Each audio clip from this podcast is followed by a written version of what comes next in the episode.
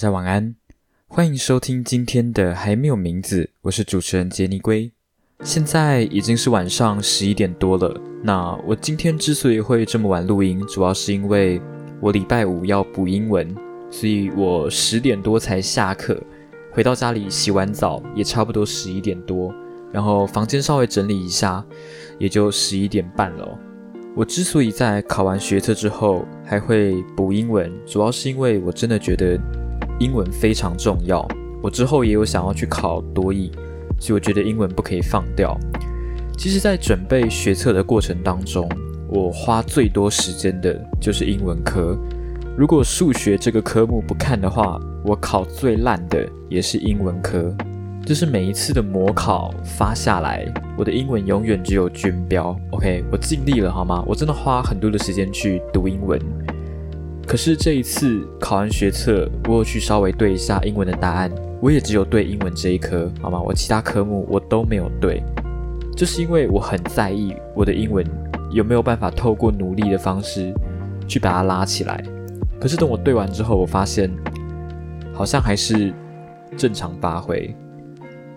有点小小的失望啦，我觉得有点小小的失望。可是我觉得这个结果，我好像已经事先预料到了，所以我并没有感觉到特别的难过，又或者是就放弃英文。我还是觉得英文很重要，而且我摸着良心，我可以说我对英文还蛮感兴趣的。其实我国中真的对英文没有什么兴趣，我真正对英文开始比较有兴趣，也就是我上高中之后，我遇到了我现在学校的英文老师。我个人蛮喜欢这个老师的，虽然我偶尔也会抱怨他，可是我必须说，我是真的觉得他教的蛮好的。我觉得她是一个女强人，OK，她有很多自己的原则。你只要不要碰触到她的底线，她都可以笑嘻嘻的跟你当朋友。可是如果你今天踩到她的底线，她就算笑着跟你讲话，你也能感觉到就是她在不爽了。她是一个很有主见的人。总而言之，跟他学英文的这两年多，无论是我的英文水平，还是我对英文的兴趣，都有明显的提升。我们班同学对他的评价是褒贬不一，有些同学觉得很喜欢他，有些同学觉得他教的不太好。可是我个人是真的蛮喜欢他的。好，所以讲了这么多，我想要讲的就是我没有放弃英文，所以我礼拜五还要补习。这就是为什么我礼拜五没有办法录时事新闻或是说书节目，因为如果要录这两个节目，那个录音跟剪辑的时间加起来。都是三四个小时起跳，等我要去睡觉的时候，可能都已经三四点了。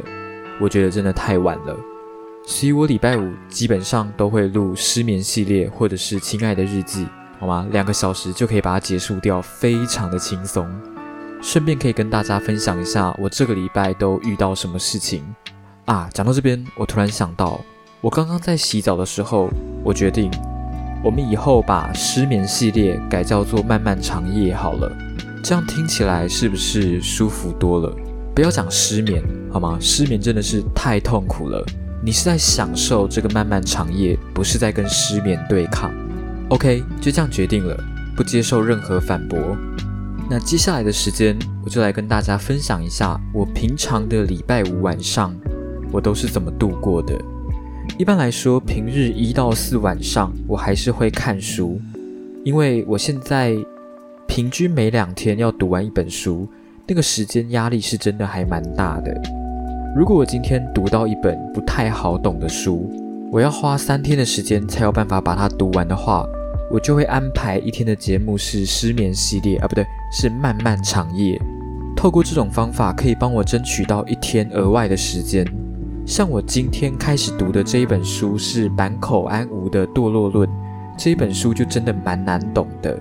我预计是礼拜天的时候来录《堕落论》的说书节目，所以我明天就会安排一期的漫漫长夜，我们要来讲诗人孩子的诗。所以我基本上每天都有要读完的东西，都有要写的东西。那我也可以跟大家分享一下，就是我平日一到四是怎么样度过的。我们先讲星期一到星期四好了，星期五我们等一下再讲。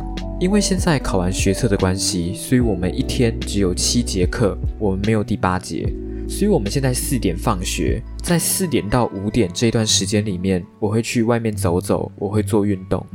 五点回到家里，我们家是习惯七点的时候用晚餐，所以我会在这两个小时里面把澡洗好，剩下的时间我就会拿来看 YouTube，看一下最近有没有发生些什么事情。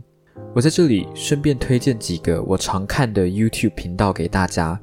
第一个我要推荐的是 Cheap，Cheap 它是讲历史的，OK，我非常喜欢 Cheap 的画风，非常的可爱，它可以增加你学历史的兴趣跟动机。第二个我要推荐的频道是志奇七七，OK，我相信大家都很熟悉这个频道，他会针对一些时事做出他的统整，然后去讲一下自己的看法。第三个我要推荐的就是百灵果 News，他们本来是做 Podcast 的，可是他们会将录 Podcast 的过程都传到 YouTube 上面去，就是大家可以直接看到他们录音的整个过程。他们是讲时事新闻为主，他们也有讲说书节目。那我除了看 YouTube 之外呢，我也会玩游戏。我平常比较常玩的游戏是 Brawl Stars，就是荒野乱斗。可是我不太推荐你们现在去玩这款游戏，因为这款游戏目前的生态对新手玩家真的不太友好。除此之外呢，我也会玩部落冲突或是皇室战争。OK，我非常喜欢 Supercell 这家游戏公司。好，所以这两个小时呢是比较轻松的。那七点吃饭，差不多到八点吃完。八点到九点这段期间呢，就是可以拿来当缓冲用的。如果今天晚上录的是时事新闻，我基本上也是花这一个小时的时间去找新闻跟找资料。因为无论今天有没有要去学校，我早上跟下午的时间都会拿来阅读说书节目要读的书。所以今天如果要录时事新闻，我必须要去找新闻的话，我基本上都是花这一个小时，或者是五点到七点这一段期间去完成。如果今天没有要录时事新闻的话，这一个小时你就可以拿来做一些前置作业，准备一下录音的器材啊，或者是把等一下要录的东西读得熟一点。九点就会开始录音，我基本上是抓四个小时左右。等我录完的时候，已经差不多一点多。我还需要后置，我还需要上音乐，我还需要把我的 podcast 节目丢到平台上面去，然后把一些基本资料打一打。等这些事情处理完之后，都已经差不多两点了，我今天的工作才算结束。我个人是觉得我录音跟剪辑的时间有点太长了，毕竟我现在只是个菜鸟，经验还不够多。我相信以后会越来越熟练，花的时间就会越来越少，我就可以提早休息。好，那分享了一下我星期一到星期四的日常，我们就来讲一下我星期五又是怎么度过的。就像我刚刚说的，我放学就会去补习班，然后等我补习完已经是十点了，回到家里洗个澡，已经十一点多了。说实话是真的很累了，所以我会把剩下的时间留给自己。我习惯在星期五回到家洗完澡之后喝点酒，无论是玩游戏还是看电影都好。这个时间点也是我一个礼拜最放松的时候，喝一点酒，让自己轻松一点，好好去享受晚上的时间。现在的人压力都不小，我觉得每一个人都要留一点时间给自己独处。平常的日子，你花太多的时间跟别人对话了，你要找一个时间跟自己对话，去好好享受夜晚的宁静。自从我开始录 podcast 之后，我礼拜五都会录一些比较轻松的节目。